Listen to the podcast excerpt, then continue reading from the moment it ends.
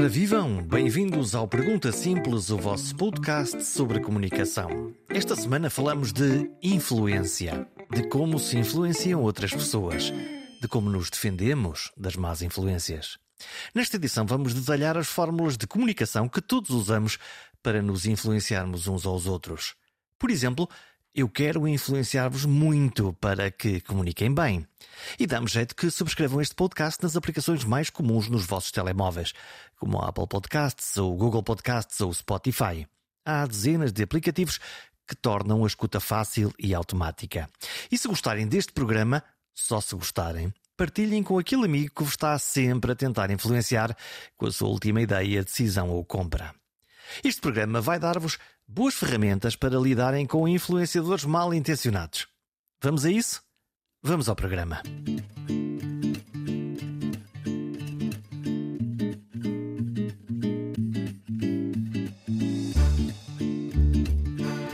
Influenciar é um ato natural entre os seres humanos. De forma consciente ou inconsciente, todos tentamos convencer os outros da nossa verdade. Pode ser nas coisas mais simples. Já viste a última série da TV? Ou vês como o meu clube de futebol joga bem e vai ganhar o campeonato? É uma forma de dizer junta-te a nós, junta-te a mim, no desporto, na política, nos negócios, na cultura. Normalmente os processos de influência até têm um bom objetivo final: ajudar-nos a viver melhor e a viver melhor em sociedade. Se esta influência partir de alguém que está genuinamente a pensar em nós, então tudo bem. O pior é se quem nos está a tentar influenciar tem uma chamada agenda escondida. Nos quer levar a fazer coisas que apenas servem, ou principalmente servem, os interesses do influenciador. E aqui as coisas tornam-se desonestas, porque a maioria destas técnicas usa ratoeiras emocionais que exploram as nossas vulnerabilidades. E por isso há que estar atento a elas. Neste programa converso com Pedro Vieira. Ele é um treinador de pessoas, ou como dizem os ingleses, um coach. Ele explora este tema, que cruza comunicação com influência e fala com mestria. Em particular, os seis princípios da influência: o princípio da prova social, da autoridade, da afinidade, da escassez, do compromisso e consistência e da reciprocidade. Estes princípios podem ser usados para manipular as decisões e ações de pessoas e por isso é importante estar ciente destas táticas para se defender contra elas. Por isso importa que haja uma honestidade na influência, anunciando desde logo de forma clara as suas intenções desde o início. Esta é a chave para uma influência positiva e produtiva, a par de, claro, de pensar na pessoa que está a tentar influenciar nos interesses da pessoa. Já agora, não pense que isto da influência menos transparente só tem a ver com os outros. Sim, todos podemos ser assim. E é por isso que é importante ser autoconsciente na compreensão das nossas próprias intenções. Vamos ouvir Pedro Vieira, o que o torna, neste caso, uma autoridade e o nosso treinador pessoal nos próximos minutos. Eu costumo dizer que um, um coach ajuda pessoas a explorarem os caminhos, as, as possibilidades, as alternativas que, que, lhe, que permitam passar do sítio onde as pessoas estão para o sítio onde gostariam de estar. É, que é uma, é uma definição assim bem, bem, bem lata, dá para meter tanta coisa lá dentro, mas na prática é isso que um coach faz. É. Mas essas coisas já lá estão nas pessoas, já lá estão dentro das pessoas, as pessoas depois só têm que, que as descobrir, que as encontrar, ou precisam de alguém ali que faça como, como num ginásio e dizer: não, não, isto agora tem que fazer aí mais 20 flexões, que é para esse músculo ficar aí mesmo no sítio certo. Sim, no, no, no, modelo, eh, no modelo mais estrito de coaching, o, o coach eh, não, não dá soluções, não dá estratégias, não dá dicas, ele procura, é, através de certas perguntas e certos exercícios, eh, ajudar as pessoas a ganharem mais clareza sobre a informação que de facto já têm e sobre eh, como utilizar os recursos que já são seus. Claro que depois, neste processo de exploração, às vezes surge a necessidade de desenvolver certas competências e aí às vezes o coach depois assume um papel ligeiramente diferente que é o papel de, de, de, promotor de desenvolvimento pessoal, onde aí provavelmente já vai dar determinadas tarefas aos seus clientes e, e às vezes também pode assumir um papel de, de, de formador, de alguém que passa informação e que entrega certos estímulos. E nós somos muito indisciplinados. Normalmente os, os teus alunos são muito indisciplinados ou, ou tens uma tens uma panóplia grande com pessoas e personalidades diferentes? Nós somos todos tão diferentes e todos tão parecidos, não é?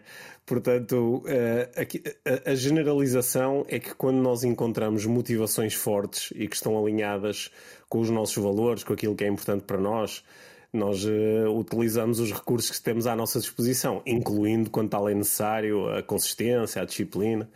Quando, quando estamos uh, desalinhados ou as coisas não são realmente claras ou importantes para nós, aí preferimos eh, desalinhar e, e utilizar a, a, indisciplina, não é? Eu, eu, sou um bom caso disso, como claro. em, casa, em casa de Ferreiro Espeto Pau, às vezes acontece. Olha, esta, esta conversa, quando, quando, eu, eh, eh, quando nós falamos a, primeira vez, a, minha ideia era, eu ouvi-te falar de, uma forma quase magnética de um, de um tema que me interessa muito, que é a questão da, da influência, da maneira como nós nos influenciamos uns aos outros. Um, e, e, e pensei duas coisas. A primeira coisa que eu pensei é: estão-me a influenciar? Mas eu, eu não quero ser influenciado, que, que raio é isto? E, e o meu segundo pensamento foi: mas influenciar é aquilo que nós fazemos a toda a hora, todos os dias, uns com os outros. Podemos definir o que é que é influenciar? Influência acontece quando, através de, do, da minha comunicação e do meu comportamento, eh, eu ajudo o outro a mudar alguma coisa em si é mudar eh, uma ideia, um conceito, um valor, uma opinião. Quando isso acontece, nós dizemos, até na linguagem comum, que eh, a pessoa A influenciou a pessoa B. É? Normalmente isso é produto de um, momento de, relação, de um momento de comunicação a influência, ela às vezes acontece de forma muito deliberada, não é? Eu, por exemplo, poderia ter vindo para esta entrevista com a intenção deliberada de quero influenciar o, Jorge e as pessoas que nos ouvirem a aceitarem treinar as ideias.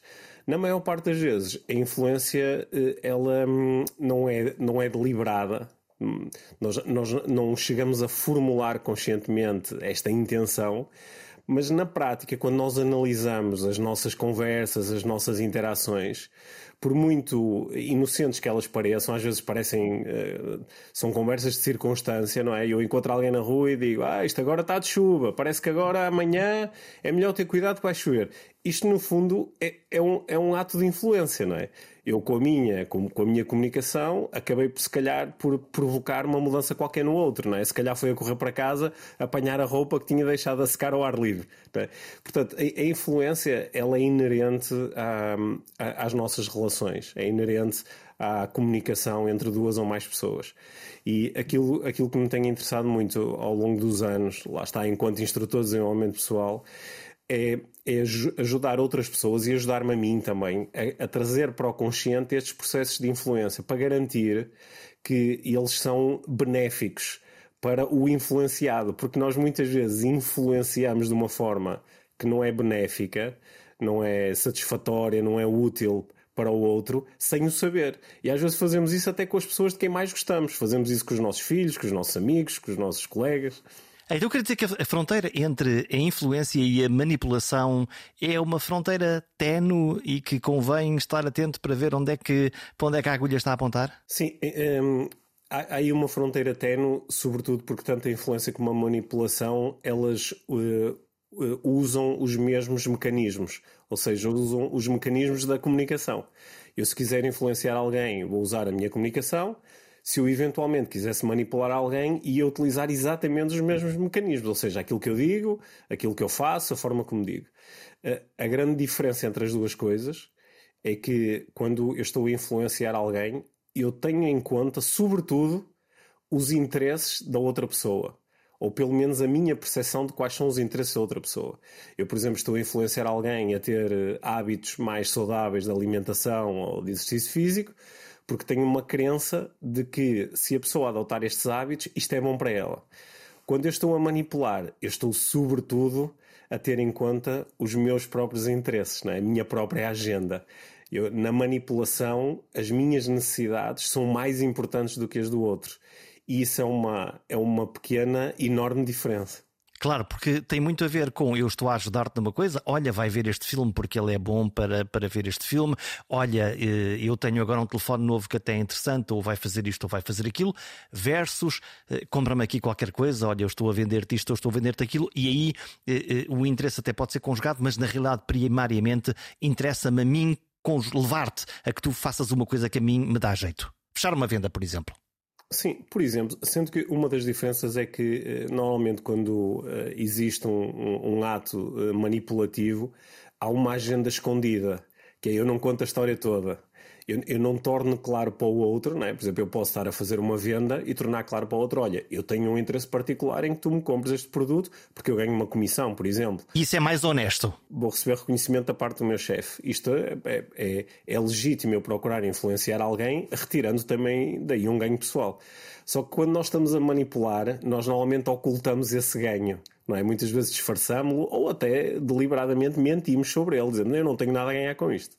E isso é uma, é uma diferença grande. Há aqui um psicólogo que decidiu estudar estes princípios da influência, da maneira como nós nos influenciamos. Chegamos a quantos princípios? Quantos são os princípios da influência? Há muitas formas de olhar para isto. Uma, o, o Robert Cialdini, um, um psicólogo da, muito famoso da Universidade do, do Arizona, nos Estados Unidos, Uh, fez já há muitos anos fez um, um, estudo que entrou do qual entre outras coisas saiu uh, um livro chamado uh, Influência, que é um, é um livro uh, muitas vezes consultado e referenciado, e, e ele na altura formulou seis princípios. É, é interessante lembrar que o, quando o Cialdini começou este estudo, ele tinha sobretudo uma intenção defensiva, ou seja, ele estava interessado em defender-se da manipulação. Ele queria perceber quando alguém me quer manipular, a que tipo de recursos é que uh, recorre que lhe permitem muitas vezes suplantar os meus interesses e às vezes até a minha vontade consciente, pois ele já tinha lidado algumas vezes com aquela sensação desagradável de eu disse que sim a esta pessoa, mas eu no fundo, no fundo eu queria dizer não. Ou eu comprei isto, mas eu uh, senti ali uma certa pressão. Ou ali um mecanismo qualquer em ação que me levou a passar por cima da, da minha vontade. Que mecanismos são esses? Não é? como, como, é, que, como é que isto uh, se consegue é que conseguimos explorar estes mecanismos ao ponto de levar alguém a fazer uma coisa que a pessoa eh, na realidade não quer fazer? Quase uma ativação subconsciente de, de uma determinada ideia que nos levou quase a um caminho, a um cano e tomarmos uma decisão eh, entre o contrariado ou não completamente convencido. Sim, e isto é uma, é uma experiência nossa do dia a dia, não é? Há momentos onde nós percebemos que. Eh, por, por, alguma coisa que, nos, que ultrapassa a nossa vontade pura neste momento, nós acabamos por uh, tomar uma decisão que não era bem o que nós queríamos, ou uh, muitas vezes fazemos, comportamos-nos de uma treinada forma só que ao mesmo tempo, internamente, estamos a viver uma realidade diferente. Estamos a dizer, se eu pudesse, eu tinha feito diferente. Mas o, o que é que é isto que me impede de fazer aquilo que eu realmente quero? O que é que me impede, às vezes, de dizer não quando eu quero dizer sim ou o contrário? É, este, este foi o, o ponto de partida do, do, do Robert Cialdini ele uh, originalmente ele nomeou uh, seis princípios que até hoje se chamam normalmente os seis princípios de influência, embora depois ele, ele mais tarde uh, prolongou este estudo e, e, tentou encontrar, formular ainda mais princípios, mas há, há, estes seis originais são muito interessantes porque nos ajudam a entender parte do nosso comportamento, sobretudo quando ele é inexplicável para nós, que é porque é que eu fiz isto? Se eu queria dizer não, porque é que eu disse que sim? Se eu sei que vou ter um fim de semana em família, porque é que eu acabei de dizer que sim ao meu chefe quando ele me deu uma coisa para fazer no fim de semana? O que é que me impediu de o que é que me impediu de dizer não? E às vezes nós sabemos, ah, tive medo de certas consequências, tive medo de ser despedido, por exemplo, mas outras vezes não é bem isto. Percebemos que é uma coisa mais inconsciente que esteve em ação. É uma armadilha. Olha, então se estiveres de acordo, vamos percorrer aqui esta via sacra dos seis pecados originais da influência. O, o primeiro deles é, é, a afinidade ou a simpatia e que se resume genericamente: se eu tenho afinidade por ti, se eu tenho estima por ti, logo o teu ascendente, a tua possibilidade de me influenciar, cresce, obviamente. Certo, e isto, eh, por um lado, é um princípio extremamente saudável, não é? Nós naturalmente deixamos-nos influenciar mais rapidamente por pessoas de quem nós gostamos, familiares, pessoas por quem sentimos amor, pessoas por quem sentimos estima. Só que é um princípio que é habilmente explorado pelos manipuladores, é? que é, inicialmente, no início da relação, fazem muitas vezes uma coisa que, o, que os americanos gostam de chamar de love bombing, que é inicialmente ah, tu és o maior, tu és um espetáculo, aí que bem que tu fazes isto, não é? Que é eh, procuram encontrar muitos pontos em comum. Ah, eu também gosto desse clube, ou eu também, também gosto dessa cidade, ou também gosto dessa comida. Que é, vou tentar de todas as formas que a outra pessoa uh, goste de mim, não é? Que, que comece a gerar uh, empatia e simpatia em relação a mim. Mas com o objetivo de depois, quando lhe fizer um pedido, ela se sentir constrangida quando me quer dizer que não. Epá, o tipo é tão fixe, é tão simpático, é tão parecido comigo, é? e uh, tem tanto apreço por mim, eu não lhe posso dizer que não. É, portanto, no fundo, estabelecem por um lado eh, pontes, eh, eh, geram essa empatia, essa, essa noção de reconhecimento, quase, olha, ele é tão parecido comigo e, portanto, obviamente somos do mesmo clube, até do mesmo clube mental, é desta maneira, mas na realidade a armadilha é uh, eu quero conquistar esse teu pedaço do teu coração para que depois penses mais com o coração e menos com a clareza racional das coisas. É isso, é, é, é ativar aqui quase um, uma, um inicialmente um, um ato de sedução que é vou-te seduzir uh, mostrando-me uma pessoa afável, interessante, uh, desinteressada, que é eu não quero nada de ti. É, vou, é, é, uma forma de, de, baixar as guardas do outro para depois é, lhe fazer um pedido ou propor que ele faça alguma coisa por mim. Hum. Vamos ao segundo, ao segundo dos princípios da influência, o princípio da autoridade. A autoridade conta? É, nós, nós, sabemos que se formos no meio da rua e uh, um, um, indivíduo de repente uh, nos, disser, nos puser a mão à frente e disser para, não podes ir por aqui, ah, nós vamos respeitar ou não aquela indicação. Mas se ele estiver com uma farda da polícia, é? já será ligeiramente diferente, porque é? nós convencionamos que, e fomos ensinados assim desde pequenos, a que determinadas pessoas em posições de autoridade têm eh, opiniões ou instruções que devem ser seguidas. E, portanto, nós eh, naturalmente quando o, manipulador tenta vestir essa, essa farda de autoridade. Pode ser de uma autoridade formal, como por exemplo fazer-se passar por um agente de segurança, mas pode ser eh, uma autoridade intelectual, não é? É por isso que ele começa a conversa dizendo eu tenho um pós-doutoramento nesta área, não é? Que é estou a tentar mostrar que eu sou uma autoridade, logo tu deverias fazer aquilo que eu te proponho porque eu sou uma autoridade nesta matéria. Isto significa, por exemplo, um alguém dizer: Bom, eu sou um super especialista nesta área de interesse e, portanto, o que eu te digo, quase eu sou uma espécie de catalisador. Leio estes livros porque eu leio muitos livros e eu sou um especialista em literatura de uma coisa qualquer. Só esse simples facto faz com que, se nós atribuímos credibilidade a essa autoridade, hum, a comunicação fica mais espessa, mais grossa, mais, eh, enfim, mais credível. Sim, aliás, eh, normalmente no, na, na, nos mídias, é? na, na rádio, na televisão, inicialmente, para comentar um assunto qualquer, apresenta-se alguém como sendo um, especialista, não é? Um especialista, não é? Há, há, há, uma situação de catástrofe e aparece alguém que é especialista em catástrofes, não é?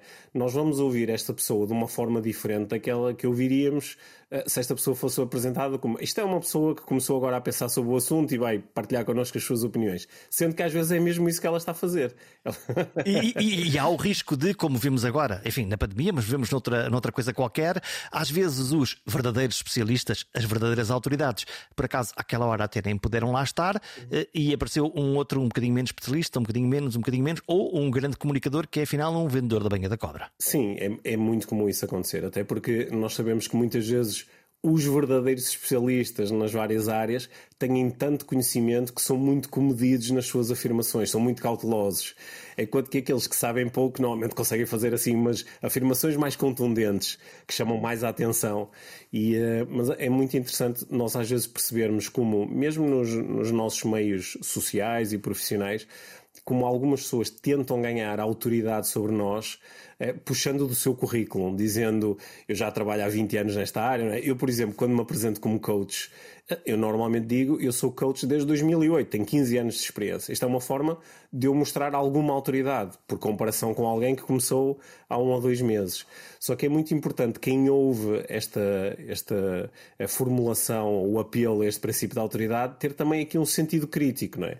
O facto de alguém ser coach há 15 anos não quer dizer que seja um bom coach ou não quer dizer que saiba muito sobre coaching, não é? Portanto, mas é, é um ponto de partida que nós muitas vezes utilizamos quando queremos mostrar ao outro que eu tenho autoridade. Hum, vamos ao próximo, que é coerência e compromisso.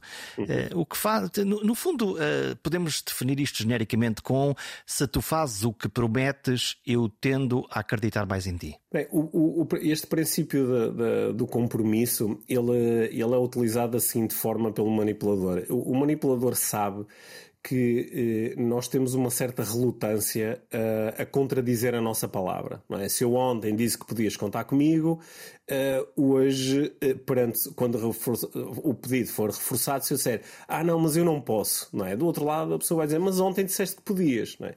E portanto, nós sentimos que há aqui uma, uma falta de consistência e, e, nós não gostamos de socialmente ser vistos como pessoas sem consistência, porque a nossa palavra passa a valer pouco. E então nós estamos dispostos, às vezes, isto, o manipulador sabe sabe isto. Nós às vezes, eu, eu, por acaso até mudei de opinião e ontem disse que queria comprar o carro e agora pensei melhor e não quero. Só que quando me disseram, ah, mas ontem disseste que sim e no dia anterior também, até me escreveste um e-mail, não é? Eu, para não violar este, esta consistência, muitas vezes uh, sinto-me tão constrangido que acabo por dizer, ok, é, prefiro manter. É? Isto é um princípio que o, o, manipulador utiliza muito e é interessante nós às vezes percebemos isto na nossa vida. Como pessoas à nossa volta às vezes nos tentam obrigar a fazer coisas que nós não queremos, dizendo: Ah, mas tu prometeste, ou mas tu disseste, mesmo que às vezes são coisas muito antigas, não é? Isso quer dizer, ficamos reféns, no fundo, da nossa vontade, como ela se estivesse escrita na pedra e que depois não pudéssemos, como podemos, no fundo, ir mudando a nossa perspectiva e as nossas decisões, porque elas só nós importam. Certo.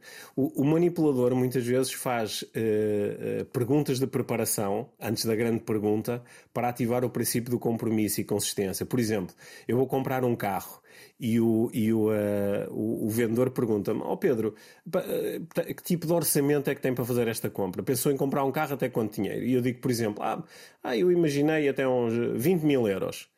A partir deste momento, mais tarde, quando ele me mostra um carro e diz este carro custa 19.500 euros, ele sabe que para eu dizer hum, é, é, é, muito dinheiro, eu teria que violar o meu princípio da consistência. É? E às vezes nós somos apanhados aqui num jogo que é, às vezes fazem-nos perguntas uh, a que nós respondemos de uma forma que não é verdadeira e depois mais tarde somos apanhados pela nossa falta de verdade. Por exemplo, o, o, o, o Cialdini no livro dele tem um exemplo muito engraçado. Eh, era uma, uma, uma empresa nos Estados Unidos que fazia venda de um, de um cartão de descontos. E então punha uh, uh, jovens raparigas universitárias como vendedoras a bater à porta de homens, homens jovens que eram solteiros. E elas batiam à porta e diziam, inicialmente diziam, não diziam logo eu estou a vender este cartão de desconto elas diziam: Eu estou a fazer um pequeno inquérito na redondeza. E normalmente, vendo uma rapariga jovem, bonita, havia ali uma certa predisposição para: Ok, posso falar há uns minutos. As primeiras perguntas eram do género: eh, Costuma sair à noite? Eh, costuma ir a, a bons restaurantes? Uh, ir ao ginásio e as respostas eram todas: eu saio imensas vezes à noite, eu vou muitas vezes ao ginásio, eu adoro divertir-me. E havia um momento em que a pessoa dizia: olha, de acordo com as suas respostas, ao comprar este cartão que custa 100 dólares por mês, vai ter 200 eh, dólares em descontos. Quer dizer, eu não a única maneira que eu tenho de dizer não quero o cartão é dizer as minhas respostas não eram verdadeiras. Eu, na realidade, inventei isto tudo. Portanto, muita gente acabava a comprar só para não mostrar que antes tinha mentido, para não perder a tal consistência. O que é extraordinário. Bom, o quarto princípio da influência é aquilo que eu chamo um princípio quase estamos carecas de saber, que é o princípio da uh, escassez, que é compre, compre, olhe que isto são as últimas duas unidades, olhe isto são os dois últimos lugares na sua viagem, isto é, uh, se, se, não se decidir agora, então vai perder esta oportunidade de ter, de conseguir, de, de, de chegar lá. Sim, O, o, o, princípio da escassez ativa em nós a, eh, a, programação biológica muito antiga, não é? Que é não há suficiente. Eu tenho que, tenho que aproveitar o alimento enquanto ele está disponível, porque amanhã ele pode não existir e eu morro de fome. E esse princípio é, é, é utilizado uh, de, de, formas que às vezes para nós são muito óbvias, não é? Sei lá, alguém está a lançar uma live no Instagram e diz que a pessoa tem que se inscrever porque os lugares são limitados. Nem há forma de limitar uma coisa dessas, não é? Uh, outra, outras vezes uh, a, a, escassez é mesmo real, não é? Às vezes a pessoa diz eu, eu só tenho espaço na minha agenda para mais um cliente e às vezes ela só tem mesmo um espaço para um cliente. O que muitas vezes o manipulador faz é ele cria uma falsa escassez para promover uma tomada de decisão eh, mais rápida, é? para, para ativar a ideia de eu não posso perder esta oportunidade. Se eu não agir agora, eu vou perder alguma coisa. Isto vai-me doer. Sendo certo que eh, em situações reais, lá está, no número de pessoas que podem caber num avião ou num hotel eh, ou num espetáculo, isso pode acontecer. Também, de alguma maneira, estou a pensar nos grandes concertos de música com as loucas filas à porta dos sítios onde se vendem esses bilhetes, uh, sabendo que há um concerto, mas afinal amanhã descobrimos que são dois e depois que são três. Uh, está lá, está lá criado esse princípio da escassez que obrigou a um movimento das pessoas para irem comprar uma coisa que se calhar as pessoas diziam, ah, se calhar para a semana compro. É isso, é isso mesmo.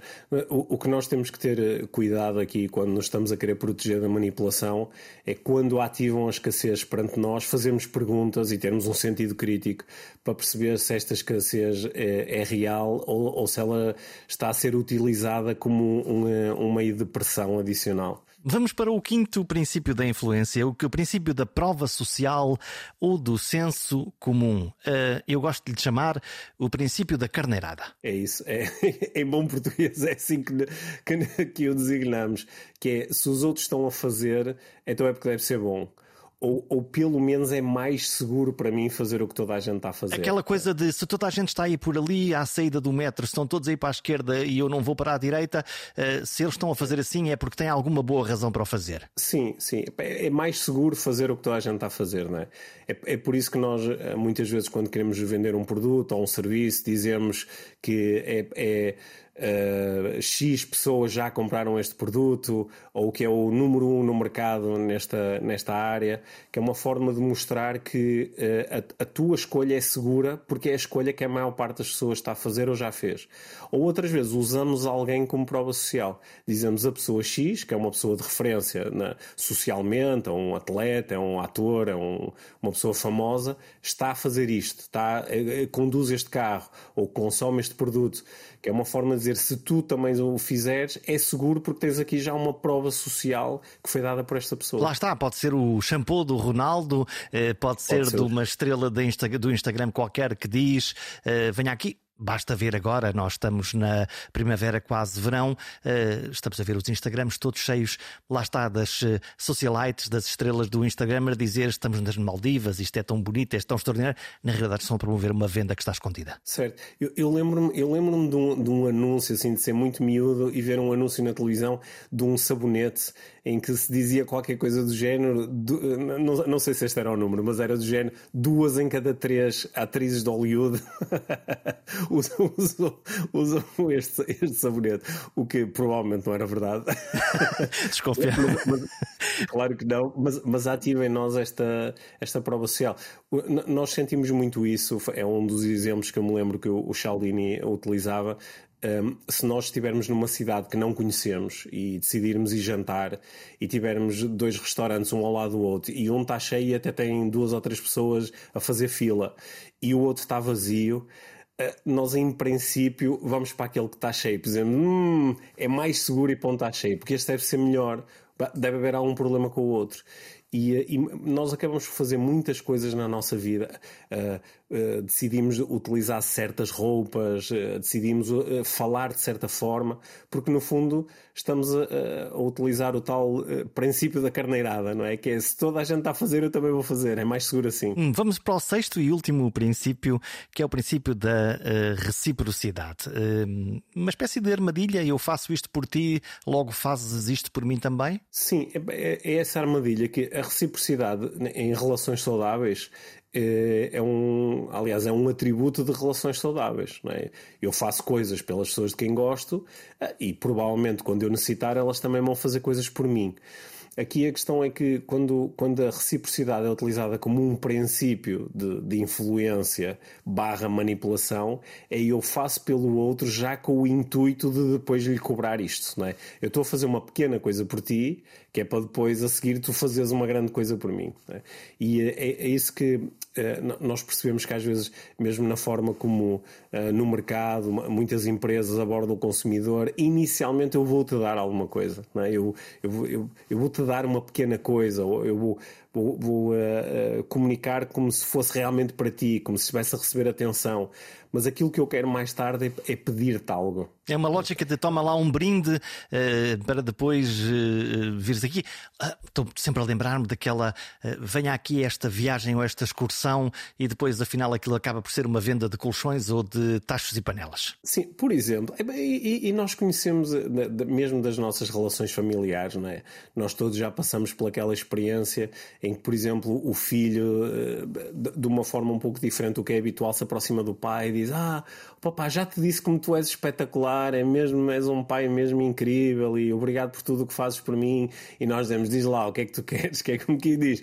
Então, estás a ativar comigo o princípio da reciprocidade, não é? Que é estás-me a dar alguma coisa, não é? E que é boa de receber, mas é só porque queres receber algo em troca. Sendo certo que na nossa relação lá está com os nossos filhos, eh, eles sabem e intuem que à partida já têm o nosso coração conquistado e, portanto, têm que encontrar, se calhar, um bom caminho caminho para que nós uh, façamos uma concessão. No fundo, é isto. Sim, mas este, este princípio eu acho que é, é, muito importante nós estarmos atentos a ele, porque às vezes há pessoas que, até de uma forma um bocadinho invasiva, forçam fazer coisas por nós, forçam mostrar que, olha, pensei em ti e, e trouxe-te isto, ou pensei em ti e trouxe-te um presente às vezes até há coisas que nós sentimos que são um bocadinho invasivas, que é esta pessoa não me conhece suficientemente bem para de repente me dar um presente que até vale algum dinheiro. E muitas vezes começamos a ter uma intuição de que esta pessoa está a meter o pé na porta, não é? Está, está a procurar criar aqui uma relação que é ligeiramente desequilibrada a favor dela para depois me pedir alguma coisa. E, e é necessário ter alguma cautela com isso. Bom, como é que nos defendemos destes, destas más influências? Como é que, como é que nós fazemos isto? A, a melhor defesa é ganhar consciência destes uh, mecanismos e sermos, uh, sermos melhores a refletir sobre quais são as minhas intenções e quais poderão ser as intenções do outro para comigo, e muitas vezes também poder questionar o outro é? sobre quais são as intenções do outro para comigo. É? Eu às vezes recebo, por exemplo, um telefonema de uma pessoa que não me conhece e que começa a dizer: Ah, Pedro, eu adoro o teu trabalho e isto e aquilo, e há um momento em que eu digo: Ok, olha, isso são tudo coisas muito boas de ouvir, qual é a intenção do telefonema? É? O que é, o que é que pretendes de mim? E às vezes esta eh, ganhar esta clareza e, e depois permite-me a mim agir e tomar decisões de uma forma mais informada do que se isto ficar ali assim eh, tudo, uh, se estas coisas não vierem para a superfície. E à contrária, quando nós eh, queremos deliberadamente e de uma forma, enfim, honesta, influenciar alguém para fazer uma coisa, e pode ser uma dieta para, olha, estás a ficar gordo, se, olha, vê lá a tua saúde, ou, ou uma outra coisa qualquer, uh, podemos usar estes princípios exatamente de uma forma consciente para o fazer? Ou há aqui uma fronteira? O, que é, no, fundo, qual é o cordão sanitário que temos que aplicar a nós próprios para que esse nosso desejo legítimo de influência uh, não seja percepcionado ou não tenha como realização um ato de manipulação ou de enviesamento em termos do resultado final daquilo que nós pretendemos? Ajudar o outro, no fundo. Sim, eu, eu acho que aqui o nosso grande ato de honestidade que vai fazer com que a nossa influência possa ser uh, positiva e produtiva em lugar de ser um ato de manipulação é, é o anúncio da intenção. Que olha, a minha intenção é esta. Aquilo que eu gostaria que acontecesse é isto. Eu estou a mobilizar aqui as minhas forças e a minha influência neste sentido. E, e torno isto claro desde o início. Claro que é, o, o, manipulador também pode fazer isto, só que vai anunciar intenções falsas. É por isso que às vezes não é realmente fácil discernir se alguém nos está a procurar influenciar ou manipular, o ideal é poder fazer perguntas, que é para nós ganharmos uma consciência clara de o outro está a ser eh, honesto e congruente quando me diz que é isto que quer. Da nossa parte, é esta a prática, é nós podermos anunciar quais são as nossas intenções. Ora, claro que isto bate um bocadinho com alguns princípios que algumas pessoas utilizam quando comunicam com os outros, de que o, o, segredo é a alma do negócio e que não se pode dizer tudo e que é melhor guardar cartas na manga. Eu sou um, um firme defensor do contrário, pelo menos é o que eu procuro fazer nas minhas várias atividades profissionais, como coach, como professor, como instrutor, é, e, e nas minhas relações pessoais, é anunciar a minha intenção é dizer, olha, a minha intenção é esta, a minha intenção para contigo é esta, ou aquilo que eu gostaria, eu gostaria de te influenciar neste sentido. E eu acho que esse, esse é o, o grande ato de honestidade, que nem sempre é fácil, porque às vezes as nossas intenções não são claras nem para nós. É? Portanto, isto também requer muitas vezes aqui um exercício de, de autoconhecimento. Deveria ser um belo fecho de conversa terminarmos na honestidade e nesta forma clara como podemos falar com os outros, mas para fecho de conversa, pergunto-te: por que são tão fascinantes os aldrabões? O que é que eles têm? Olha, eu, eu, eu, não sei se eles são fascinantes. Há, há, há um lado fascinante no, nos aldrabões. eu acho que o, o que é fascinante é nós é percebermos que esta pessoa está a utilizar estes princípios todos de, que nós tivemos aqui a enumerar. Algumas pessoas fazem-no de uma forma não muito consciente, não muito deliberada. Eu conheci ao longo da minha carreira alguns, alguns aldrabões profissionais, no sentido em que eles sabem exatamente o que estão a fazer e treinam para serem cada vez melhores a fazer isto. Mas também conheci muitas pessoas que são eh, aldrabões acidentais, no sentido em que eles simplesmente aprenderam a ser assim, muitas vezes como uma estratégia de defesa. Por exemplo, eles quando eram pequenos cresceram em famílias onde não havia espaço para a honestidade, onde houve a honestidade, se calhar, em algum momento foi, eh, eh, foi castigada. E então a criança aprende que uma das formas que eu tenho de me defender é guardar certas coisas para mim, é ocultar certas intenções. Isto depois pode ser muito difícil de largar mais tarde na vida adulta, mesmo perante as pessoas de quem nós mais gostamos. Portanto, nesse sentido, eu acho que pode ser fascinante, é? aquilo que estamos aqui meio a brincar a chamar do, do aldrabão, sendo que, assim, de uma forma mais séria e pensando nisso mais como um fenómeno psicológico, acho que é interessante descobrir quais são as raízes qual a razão pela qual a pessoa recorre a este tipo de estratégias e depois poder influenciá-la, eventualmente, no, no sentido dela entrar mais em contacto com aquilo que realmente quer e aprender a ser uh, mais honesto. O encantamento faz seguramente parte da caixa de ferramentas de um bom influenciador, mas também faz parte de alguém que honestamente nos quer convencer a tomar uma boa decisão. A fronteira entre influência positiva e honesta, da manipuladora e dissimulada, é estreita. Vale estar atento e perceber desde o início porque nos estão a hipnotizar de forma simbólica. Assim, tomaremos decisões mais conscientes e menos sensíveis aos cantos de sereia. Até para a semana.